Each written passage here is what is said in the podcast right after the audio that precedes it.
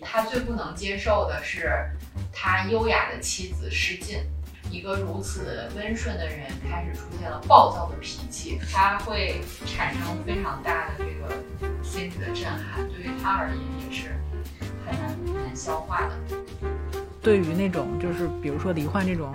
呃阿尔茨海默症的人来说，他在清醒的时候，他。但哪怕是能感受到你的一丝丝的，就是那个支持，我觉得那个对他来讲都是莫大的安慰。不是男人不会照顾，不是男人不会细心。他作为一个原来无底不亲的教授，其实他发现自己也能做这样的事情。其实就都是我觉得起心动念吧，就还是回归到那个他就是他对于他妻子的爱和人性的这个底色。是一档嗑着瓜子儿讨论生老病死的播客节目，我们会尝试在轻松坦诚的对话中讨论如何优雅坦然地应对从中年到老年的各种变化，无论是自己的还是父母的。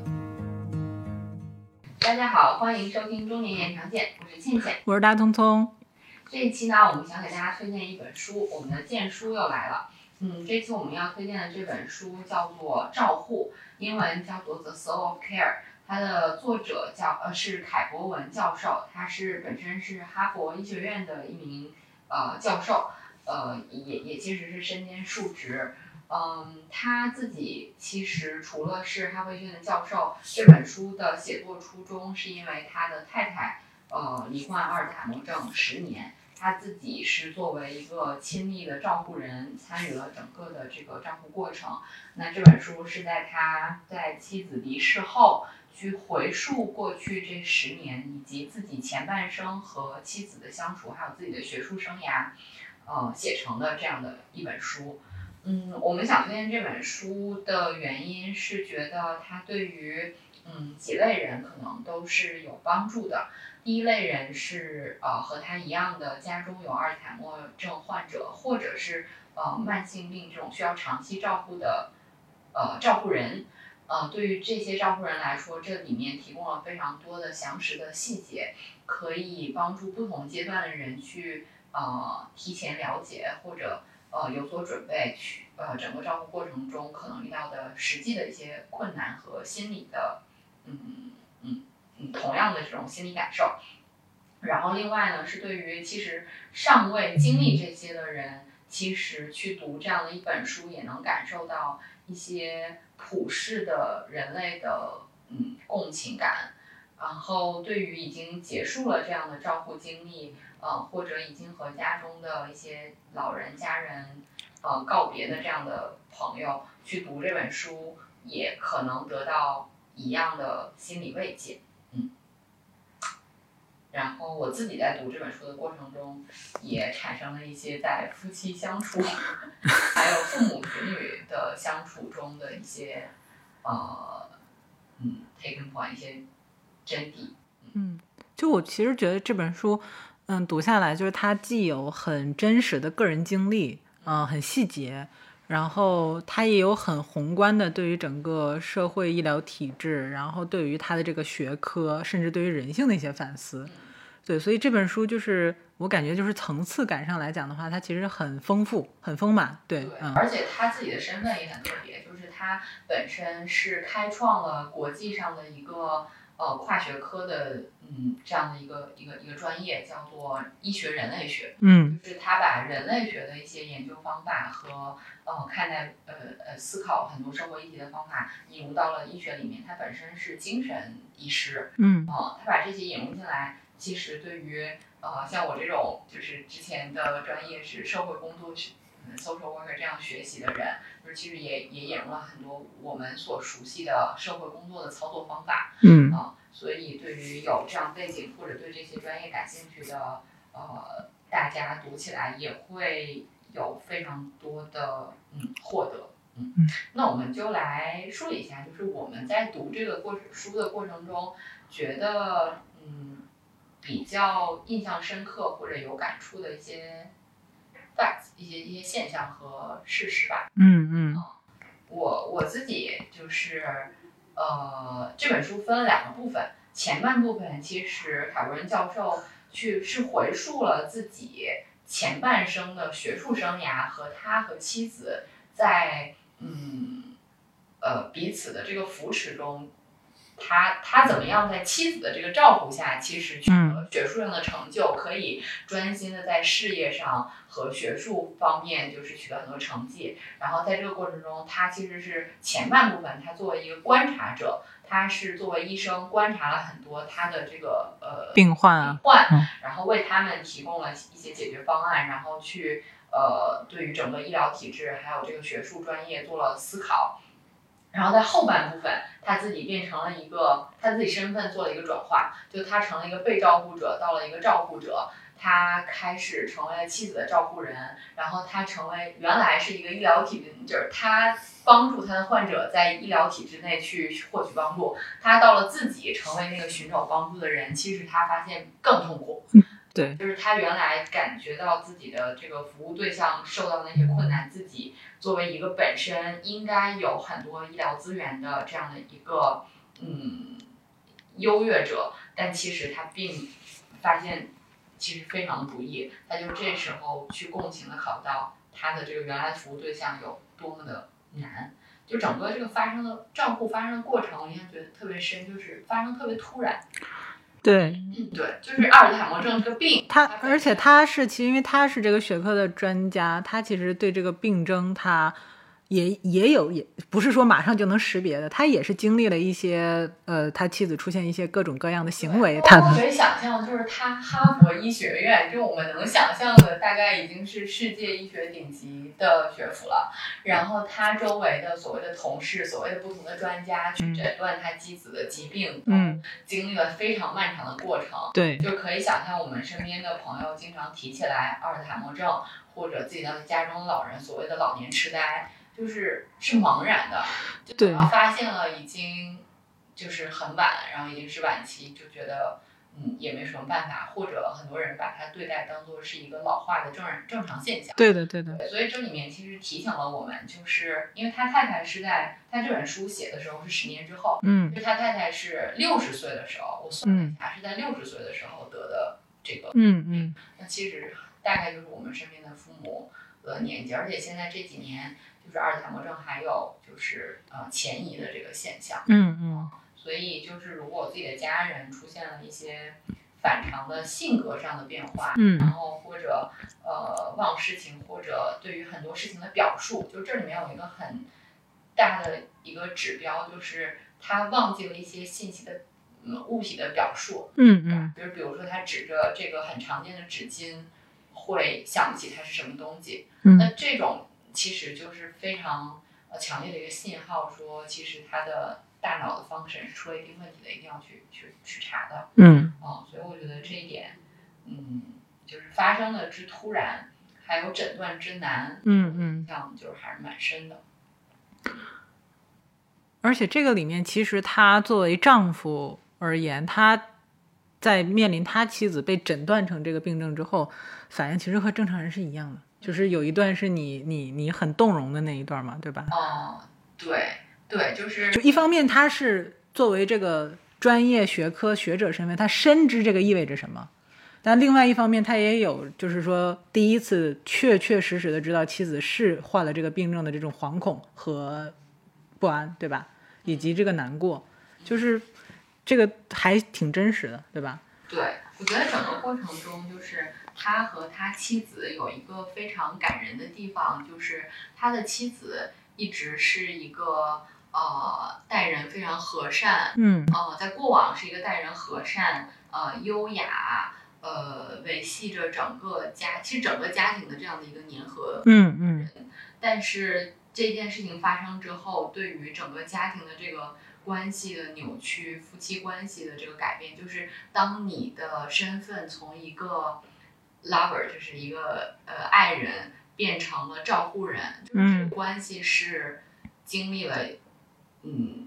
就就是它是慢慢发生的，嗯因为他刚开始他还没有那么多的变化，对，等到他讲说，当他需要用他的亲吻来提醒他，一方面他一开始的亲吻是来向妻子表达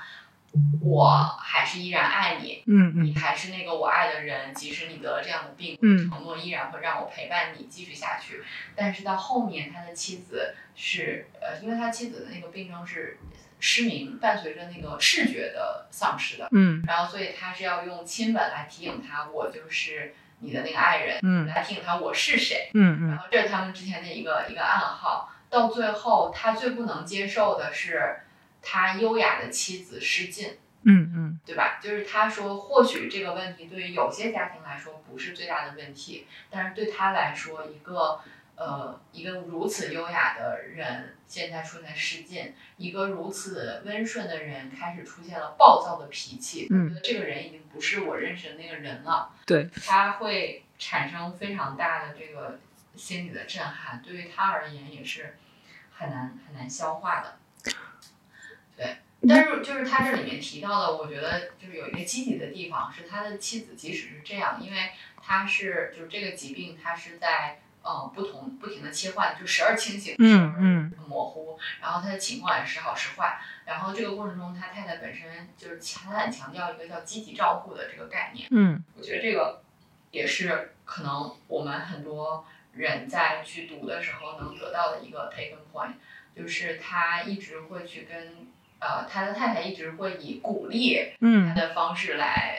来来告诉他说你可以继续，你你可以做更多，然后你做得更好，我嗯们感激你。嗯嗯就是有的时候我们会觉得这样的慰藉真的够吗？嗯但是通过他的记录，你会觉得仅仅是这样的一些小的反馈，嗯，对于照顾人而言是很大的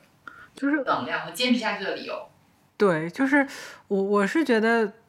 这个很重要，是因为就是很多病人实际上他在某些程度上是自暴自弃，或者说即便他在清醒的环境下，他可能多半时间是在自责，或者是说。呃，很很沮丧吧？那可能他们幸运之处在于，他们两个人很早就对这个话题或者是这种疾病有所认知。另外一方面，我觉得幸运之处也是他妻子的这个呃性格，就像你刚才讲的，因为这本书其实如果没有前半部分他在讲述他们前半生生活的这个铺垫，你很难会去想到说他后面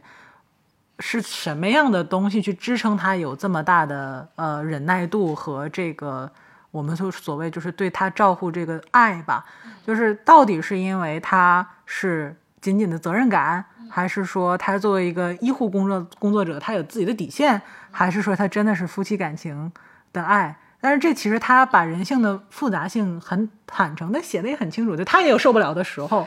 然后但是他也有被鼓励到的时候。那这个鼓励不光是他清醒的其他家人给他的鼓励，还有更直接的来自于他妻子的鼓励。对，所以这个就我觉得这个里就是这本书写的，他就把很多东西写的很质朴，就是他真的是他怎么想，他可能就就就怎么写了。而且我我我当时你说到这儿，还有一个就是在他开始的时候，他自己作为一个医者，他刚刚做住院医的时候，嗯他说有一个小女孩儿，嗯呃，因为病痛，呃，他说，嗯，他其实不知道该怎么样去减轻他的痛苦。嗯这个我我觉得特别能理解，就是很多时候我看到我姥姥，嗯嗯现在是一个没有太多的，嗯，就是他跟他没办法产生太多情感连接的嗯嗯。阿尔兹海默症的患者，嗯。那但是我不知道该怎么对话，不嗯。知道该怎么样出现在和他的这种环对话环境里面来表达我的关爱和照护。嗯。就是这个这本书的 Soul of Care，就是它这里面的 care，它特别强调了在翻译成中文里面，呃，这个 care 其实有很广义的一个含义，嗯。它不仅仅是所谓的照护，就是所谓的这个这个这个这个工种嗯嗯嗯它其实是一种呃新的陪伴吧，就是应该可以对这种，对，就是他是想说在场。对，我也觉得很有感触。这个就是，就是其实有的时候人就是到最后，你到底真的需要的是什么？当然，我肯定会需要说，在你有病的时候给你的这种最基础的这种陪护。但其实真的什么最后是爱？如果真的把它解释成很有形的东西，那个就是所谓的你在他旁边那个陪伴。对，嗯对，就是原来我们会觉得这样的所谓的陪伴听起来特别的无力，嗯嗯吧？就包括我会觉得我去拥抱一下我姥姥，或者我去跟他讲一些我日常的事情，我觉得他可能也讲完他也不记得了。嗯但是她作为一个专业的医师，以用他自己的亲身经历和他之前的研究经历告诉你，即使是仅仅的告诉他，去询问他的病人，你现在有多疼？愿嗯意跟我讲一讲你的疼痛吗？嗯嗯你愿意让我来听一听你疼痛对你造成了多大的伤害吗？嗯他告诉我们，即使是这样的倾听和这样的询问和这样的分享，都可以为彼此带来慰藉。嗯我其实没有想到，就是我觉得，就是我之前很 struggle，就我们的节目经常就很多家长里短，嗯我会觉得是不是这样的家长里短没有意义？但看了他的这个技术，我顿时觉得家长里短是有意义的。嗯就是这样的在场和这样的细节和这样的陪伴，其实是有它的慰藉。对，就是他那种，就是他的陪伴是我自己很有感触的是，呃，比如说我有一段时间情绪很低落的时候，就是你的朋友也好，你的家人也好，其实，在你年富力强的时候，即便你情绪很不稳定，他没办法做到实时的去对，就大家都有自己的生活，你可以去沟通，你可以去倾诉，那即便是心理医生，他也没有办法去对你做到无时无刻的这种陪伴。所以那个时候，我觉得我现在想想，就我很感谢我的宠物，就是我感谢我的狗，就是它可能在那里，它也没有做什么，它可能也不会像人一样去给你端茶倒水，但是它的存在就有意义。就我现在回过头来想，就是这样的。那所以就是反过来再去想，就是对于那种就是比如说罹患这种呃阿尔茨海默症的人来说，可能他在发病的时候，他是感受不到你对他的任何的爱和好。那可能对于照顾人来讲的话，是非常受折磨的一件事情。但是他在清醒的时候，他但哪怕是能感受到你的一丝丝的，就是那个支持，我觉得那个对他来讲都是莫大的安慰。对，对，是的。所以这里面提到这个积极照顾的概念，我觉得还挺值得我们所有人去习得的。对就是不只管是阿尔茨海默症，它其实是精神上的呃。嗯嗯嗯，就是大脑的方肾它会有一些问题的反复。那对于清醒的没有失智的人，他只是身体失能，其实是双方的。就是他，你要给给这个被照顾人一些积极参与的机会。对比如说我们经常遇到的老人，他其实吃饭穿衣，他只是做的比较慢，但是他其实可以自己完成。嗯那么就要去尊重他可以自己完成的这个过程。嗯然后对于家庭照顾人来说，嗯，即使是只是得到一些微笑的反馈，或者仅仅只是呃一个一个一个一个示汉、嗯这样的一个反馈，其实也是家人之间的嗯积极照顾的一种方式。对，可能除了这个以外，我我觉得他这本书里还提到，就是他其他家人对他的支持，就是当他真的不能说在场的时候，其实他其他家人替代了他这个角色，扮演了在场的角色。我觉得从某种程度上是对于他对他妻子照护的支持和肯定，这个意义的肯定，就好像是说，其实我们现在有很多家庭，比如多子女家庭，他可能是由一个子女去承担照护老人的这个工作，那其他子女其实应该对他这种的照护的陪伴和给予肯定，啊，然后还有就是，嗯、我觉得对于照护这个人而言，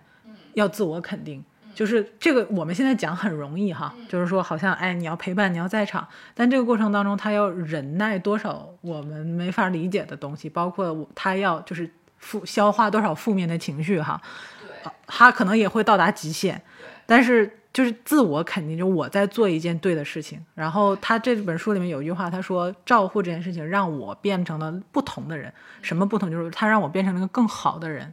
对，啊就是它整本书，其实你再回过来看的时候，一开始你会觉得，我的天，这本书讲到一半还没有讲他太太多对对对，前半都在讲什么？但他其实你后来你在回溯的时候，你才明白，他其实前半段在讲他自己之前是一个什么样的人。他作为一个这个其实看起来是非常有正义感的，或者有职业伦理的这样一个医生，他在做什么样的事情？他在学术里面做什么样的事情？然后在此过程中，他的妻子默默的这个承担了哪些嗯事情，然后你才能明白他之后做的这些事情，他自己在回溯的时候说，有点像宿命论的在回对报。对对对，我我在还我我之前得到那些 I take it for granted 的那些照顾，甚至说再说的玄乎一点，就是说他妻子其实真的帮他完成了这个闭环。对对，就是以各种形式在支持他，从就是家庭的付出理论，然后到甚至是实践。对，因为他真的是作为对，就是我觉得他真的蜕变成一个，他能说出我变成了一个更好的人，他一定是经历过心理小恶魔的出现的。对然后，但是他看到自己在经历了这些之后，他真的觉得自己认可自己做过的事情，对他妻子的付出。我觉得你只有走完这个闭环之后，你真的才能说，呃，我自己之前那么多年习得的这些理论上的知识，然后有了实践的。是的，是的，是的，对，其实对，虽然这样说，感觉稍稍有一点嗯敏，我我我自己其实觉得没有任何 mean 的意思，是因为我真的觉得就是每个人和每个人之间有那个卡嘛，就是就像你讲的，就是说我从关系上来讲，可能前三十年是他照顾他，然后后二十年是他照顾他，但是从某种程度上来讲是他妻子成就了他他，对对嗯。对，嗯。对，可以可以这样说。然后我觉得他这里面，就这本书我们非常想推荐给大家，原因就是它非常的真实。就对他其实在里面记录了有一天他会写日记嘛，对对，就是这里面提到的写日记，还有包括他写作的这本书，都是一种自我疗愈的。是的是的啊他在日记里面记录说，有一天他结束了在学校的这个教学，然后回到家中，他讲说我为什么坚持要教学。这里面也是我觉得非常值得提倡的，就是嗯他作为一个照顾人，他即使太太已经这个样子了，嗯他，依然要坚持有自己的另外一个支柱，对就是他不能垮掉，他还要尽可能维持自己的 function 是正常的，自己的日常的这个规律的社交、规律的和外界的接触、规律的他自己的这个知识的这个生活，嗯才能不丧失理智。他说他其实甚至都能理解，说我回到家之后，呃。我今天可能要面对的是什么什么什么？maybe 他今天是好的，maybe 他今天又是，嗯又是一个狂躁的一天，嗯嗯然后可能是呃，不管怎么说，我需要陪伴他，就是即使他不能理解了，我还要给他解释一些报纸上的内容。对，其实对于一个原来你想象一个哈佛的博教授，然后要去给太太解释一些非常嗯基本的信息之后，你可以可能想象对他的折磨。他嗯们原来夫妻两个享受的是那种呃精神上的连接，然嗯后到现在这些都不能进行了。嗯该多么痛苦啊！就你跟这个人的精神连接没了，但他自己说他其实都能理解，有些人在长期的这个照顾的煎熬下，最后去去把把对方掐死。对，就是这个他自己其实很真实的展现了自己负面情绪，但他同时我觉得他做的很成熟一点，就是他控制住了自己的情绪，平衡了自己的情绪。他这个平衡自己的情绪，其实他一是他自己是不断的自省，对。然后他去用各种方法来来来抚慰自己的这个嗯状态，然后另外就是他有工作的支持，还有家人的支持。对对对，这很重要。对。及时引入了他觉得他说我们找到及时找到了护工，嗯嗯。这护工也非常负责任，包括他的妈妈也参与到这个事情里面，然后他的儿女一开始是有一次他们家里面吵架嘛，嗯嗯。我觉得他还在照做自己的工作，啊很自私，对没有给他妈妈应有的照顾，甚至说虐待他妈妈。但是其实这个，其实我们我们他们家人也坐在一起说，其实更多的是情感的一个宣泄。是但是他们都知道，他也承受了很多，所以就是，就是他展现的这个过程特别真实。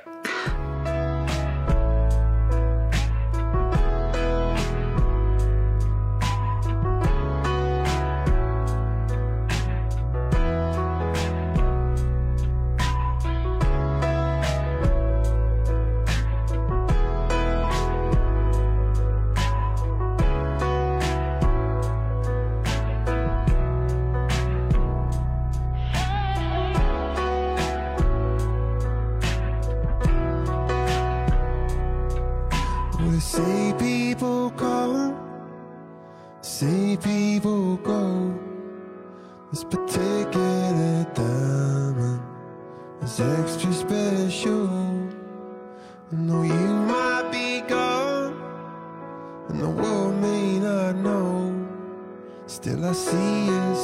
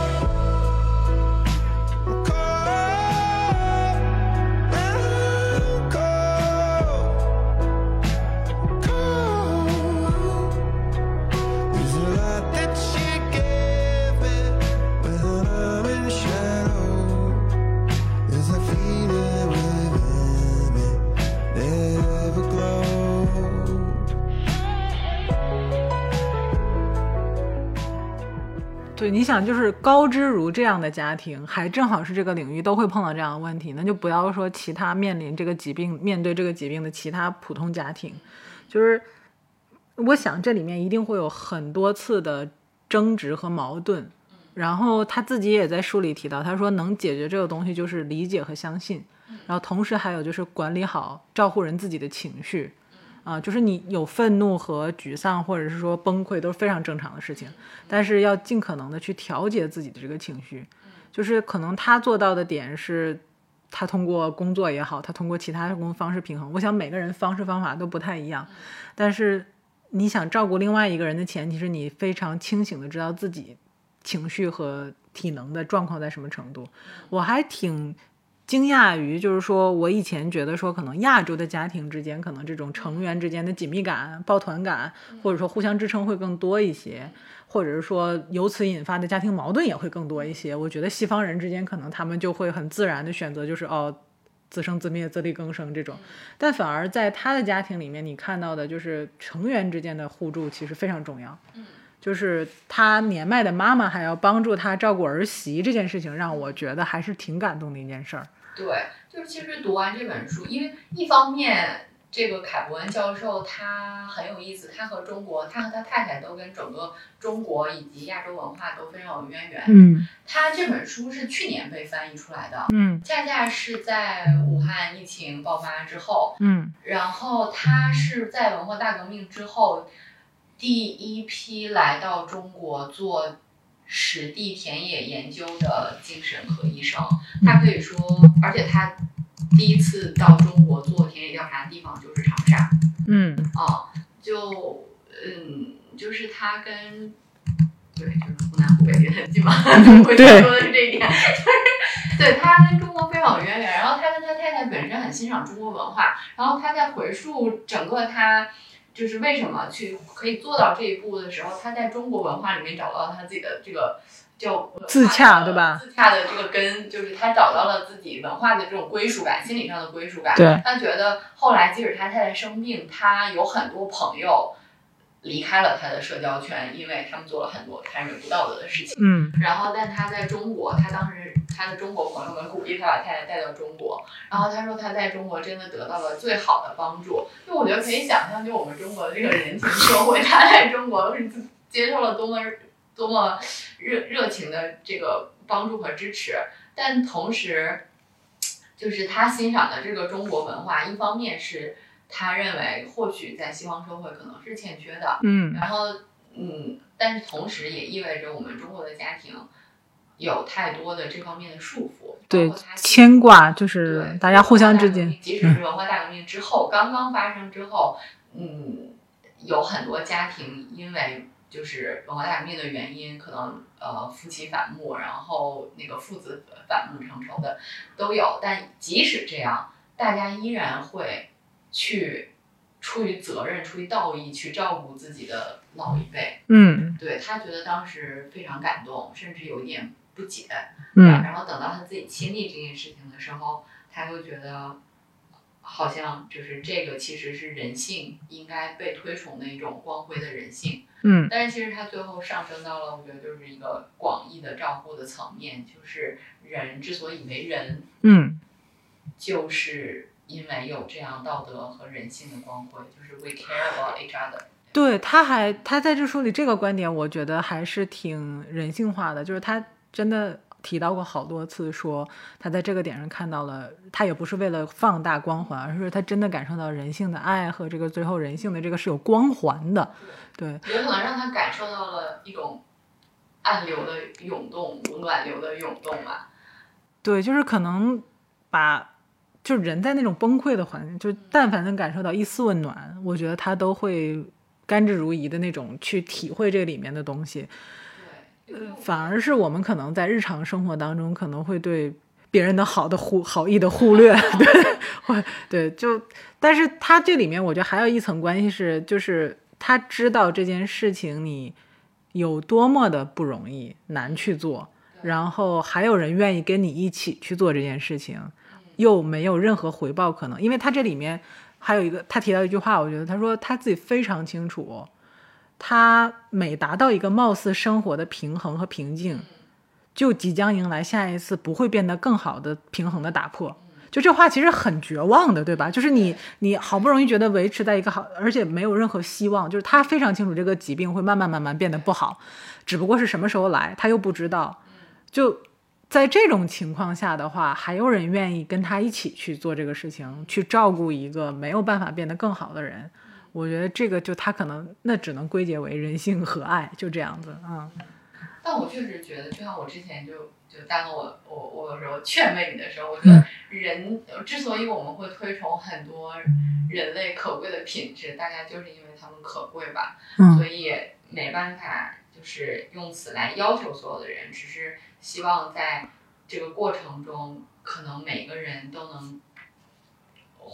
嗯，就是希望获得汲取到力量的人，能够从这本书汲取到力量，然嗯后得到一丝陪伴。然后这里面他提到一个点，就刚才我们说了。个人嗯照顾人被照顾人怎么参与，然后家人和社会资源的一些支持，嗯这里面还有一个就是社会，嗯这里嗯面他关于社会提到了两个地方，第一个是他太太作为一个呃病阿尔兹海默症的病患，在这个社区里面，他其实嗯熟悉的社区嗯得到了一些支持，这是他熟悉的地方，而到了一个陌生的环境，比如说他的太太还是想。有一些呃正常的社交，他勇敢地带太太去参加了那个音乐会，因嗯，为他觉得那是他太太的灵魂得到可以安抚的地方。对，结果到了那里，对于一个不熟悉的社区来说，他得到的这个，嗯，是反反馈是非常不友好的，也也很受挫。对我看到那一段的时候，其实我也很有感触，就是你首先不能在他太太身上贴个条儿说他是阿尔茨海默患者，那但是呢又确实是一个公共场合，那不知道他太太情况，而且他太太可能确实会发出呃和正常情况不太一样的行为声音或者什么，那确实有影响到其他人，那其他人做出这种不理解的自然的条件反射也是可以被理解的。但是在他的那种情况下，又会觉得很委屈，就是他老婆最喜欢的做的这件事情，然后在他还有能力去做的时候，又不被别人认可，就是就很矛，就是你说谁有做错？在这个我觉得最难过的事情，就是在这个整个事件场景里，没有任何人做错了任何事情，但就是不是很恰如其分的把它发生了，对，哎，我不知道你有没有这个观察，就是大家的这个容忍度对于呃老年精神疾病的患者和对于青少年是不一样的。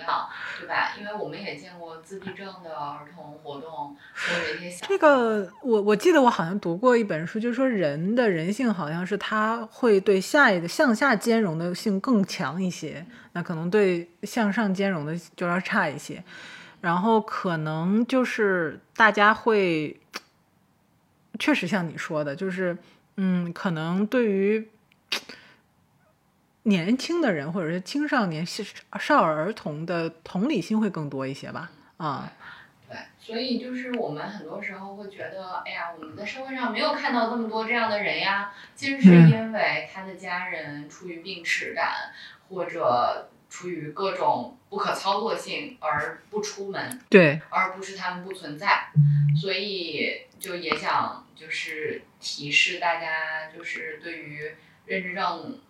这样的人群，还有一些精神类疾病的患者，甚至有很多老年的慢性病的患者，其实有更多的接受度和容忍度吧。然后一个友好的社区，一个更友好的社会环境，可能对于他们以及他们的家人，可能是一个莫大的安慰。就是这这一点，可能是不是我们喊两句口号，其实是很多日常的善意是靠一点一滴形成。对，是的，就是怎么说呢？就是我觉得这也很难。他自己也提到，就即便是在呃资源可能相对更丰富的美国社会里面，也还是会存在这种情况。对，就他也会觉得就是对别人造成的困扰。对嗯这个就是还蛮蛮能理解的。但我觉得这就是他这里面提到的一种广义的人和人之间的这种关爱和善意吧。对，就是其实这也就涉及到一个，就是他其实是在妻子呃状态还可以的情况下，希望能够帮他争取更好一点的这种精神生活的丰富嘛。呃但而且他这里面提到了一个点，就是对于这种已经是，比如说判定你的最终结果是嗯什么样的结果，嗯比如说他可能是十年，嗯，是对于有些疾病，它可能就很短期对住了。对于这样的一个既定结果，我们往前推的那段时间，怎么样让他过得更有质量，是他这里面提到的。他没有直接提出这个问题，但我觉得是值得我们考虑的。就是他其实提到了一个点，就是创造更多的回忆。嗯嗯回忆对于所有的家人来说，在这个这位亲人离开之后会，会成为他们最珍视的东西。嗯嗯嗯，就所以这段时间怎么样被利用起来，就是怎么样尽可能创造更多的、更友好的回忆。嗯，就对这个，我觉得是面对这种呃养老照护过程当中的一个态度和记忆问题，就是。呃，有很多人会觉得说，就是这是个很沉重的话题，那不代表我每天都要愁眉苦脸的去去。当然，就是你内心的疲惫可能会造成你没有那么多的兴奋度和精神精力去干这个事儿，但是态度还是很关键。我觉得就是，比如说像你就是一个很积极、很阳光的人，即便是比如说。呃，在遇到 A、B、C 困难的情况下，你也还会说，哎，我还是要做一些让生活更有，就是更有色彩的事儿。比如说，比如说你你你你疫情期间还还带我去采买年货，对吧？坚决要回家。坚决要回家，对吧？就是我觉得这个小事情上，就是它会代表人对生活的态度。我相信他和他妻子就跟书里描述一样，就他其实他们其实年轻时候就这样性格的人。对，所以他在晚年遇到困难的时候，他也是秉承了这样的性格特点。对，嗯就是归根结底要要不断的 recharge yourself，形成一种强大的生命力。我觉得这个生命力一是自我形成的，然后另外就是可能要靠很多家庭力量吧。当然，他这里面也提到了他自己见过的案例，嗯就是有些他和病患的关系，因为呃他本身原生家庭的问题，或者本身对方家庭关系的问嗯题，他会无以为继，就确实继续不下去了。是他的帮助也没办法再继续给予了。那他作为一个医生，他也只能接受，嗯只能接受这样的关系就这样结束了，接接受帮不了他们的这种无力感。所以我觉得就是还还挺有共鸣的。他讲到就是说，每个其实每个家庭的关系和每个家庭的情况都不太一样，嗯所以你在判定你自己照护方式和整个这一这一套方案的时候，要非常清楚和理性的认知，对不同家庭来讲，什么样水平的照护是可以被接受的。嗯你是需要就是给他一个创造一个非常多姿多彩的生活，还是说我我的能力能满足他的基本生存需求？我觉得这个是要非常冷静面。但虽然很残忍，但是这个确实是要自省的，对对对，然后就他说的非常直白，对，就他说其实就是有这样的家庭，可能我们认为，比如说要吃 organic 有机食品，对对对才是健康的，才是怎么样？那想说我能吃饱就不错了，还有什么有机营养搭配啊，对吧？这就是温饱和这就是其实就是鲁迅先生那句话嘛，真的勇士敢于直面惨淡的人生，对吧？就是可能客观条件就也是这样，就是我我要我要面对这样。对，它不代表不是不积极的生活哈，而是说就是真的是大家基于一个理性的对于现状的分析，然后找出最适合自己的那条路对。，我觉得这也是就是我们提看到了教授也是人，对啊，对啊，是，他也讲到，他其实也有经济压力的，对吧？对虽然他是一个教授，但是他如果当下就停止了工作，其实对于他妻子的这个医疗照护啊、资源提供没有任何好处。对而且而且他自己本身还是一个在已经在医学院里面的人，然后可以说是业界泰斗了。对啊，对啊，然后他获取资源，而且在美国已经有这么多年的，而且比比相对于中国来说，中国是更多的这种老人的照护是依靠家庭照护的家庭结构，因为这两年家庭结构发生改变了，越来越原子化了，所以可能这个被肢解掉，才要引入更多的社会力量来。嗯嗯，而美国，呃，很多年其实这种家庭照顾还不是扮演主要角色的，嗯还是靠社会资源的。他的养老照顾资源都如此的有限，他想要选到一个适合自己的如此之难，就就是让我们觉得这个这个问题是全世界的问题。嗯，maybe 也会觉得不那么孤单。对啊，其实很就是你看像。这样的教授他也会遇到这样的问题，然后他的心境，他就其实读这本书，我觉得就是能够增加大家的同理心，就是像你最开始在节目最开始说的，不管你是遇到这种情况的，还是没有遇到这种情况的，还是这个行业的从业者，我觉得这本书它真的是维度很丰满的，给你展现了就是很真实的这样的案例。对对，而且这说到维度丰满，你这里还有一个就是两性，对他作为一个男性，因为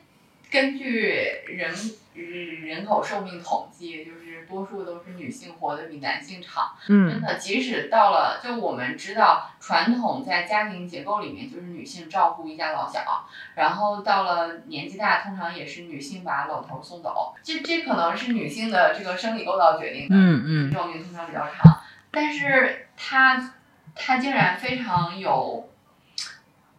嗯，我觉得他他反思了男性和女性在照顾这里面的区别，就是女性习惯了这样的角色，然后很多人习惯了认为这是理所应当的，嗯然后认为这仿佛就是女性天生应该做的事儿，或者天生善于做的事儿。那其嗯，实并不是所有女性都善于照顾是之一。对然后另外，同样不是男人不会照顾，不是男人不会细心。他作为一个原来无底不勤的教授，其实他发现自己也能做这样的事情。对。啊、其实就都是我觉得起心动念吧，就还是回归到那个他就是他对于他妻子的爱和人性的这个底色。对，对，就是这个让我觉得非常感人。所以我们最后要来一人读一段自己感触颇深的话吗？我先读吧。嗯，得知诊断结果的那天晚上，我紧紧地把琼搂在怀里，竭力地向她表达，我一定会为她倾尽所有。而琼只是流着苦涩的泪水，为我们的未来感到担心和悲痛。她愤怒地哀叹道：“对于那美好的晚年时光，我们已经做了那么多准备，可到头来，我们将要去面对的却是完全不同的东西。我向他允诺，无论发生什么，我都会照顾他，而且会一直在家里照顾他。他却一点儿也不接受我所说的。最后，他用柔和却笃定的语气跟我说了一些话，让我不必劳神，就终生难忘。因为在许多年里，他以同样严肃的神情把这些话重复了好多次，把它们永远地镌刻在了我的灵魂里。我不会留恋这世间，我不愿死的没有尊严。你和查理，我们当时的家庭医生，应该知道怎么结束我的生命。在这个问题上，你必须答应我，我需要你保证。我静静地聆听他的诉说，也向他表示我听见了他的恳求。献给所有经受过、忍耐过，但终究没有挺过苦难与失能的人们，你们教会了我们成为真正的人究竟意味着什么，又教会了我们生与死的问题缘和重要。同样献给所有的照护者们，为了让生命延续，让希望长存，为了让大家都能有善终，你们付出了所有，做了你们所能做的一切。我们用再多的时间去赞颂它都是不够的。即便有的时候这是你们不得不去做的。这个翻译真的是最后一句烂。如果对于这个这本书有兴趣的朋友们，也可以去读一读英文原版。对，就是我觉得这本书，呃，可能有些人读会觉得很平淡，因为它就是没有很，就它，我觉得如果对比我们之前推荐的那本书，呃，最呃那个最好的告别而言，嗯，可能在我看来那本书可能波峰波谷会多一些，我经历的那种他字里行间的那种，呃。大起大落会多一些，但这本书就可能他很平淡的记录了他十年，甚至是他前半生加这十年的人生感悟，啊、但是它里面有很多东西会，呃，在平淡里面让你很感动，嗯，然后会让你有有，就是我觉得我我读这个书大概读了两遍，就是第一遍是我我直接跳到他去照顾他妻子那部分去读，然后等我再把他前边这半他前半生读完，然后再去读他后面的时候，可能会就是越来越感受到那种细节里面透露出来的这种真情实感。对，然后我觉得这个，因为毕竟是一个大家，他写东西的维度这么丰富，其实可能对于不同的受众来讲，大家的感受可能也会不一样。嗯。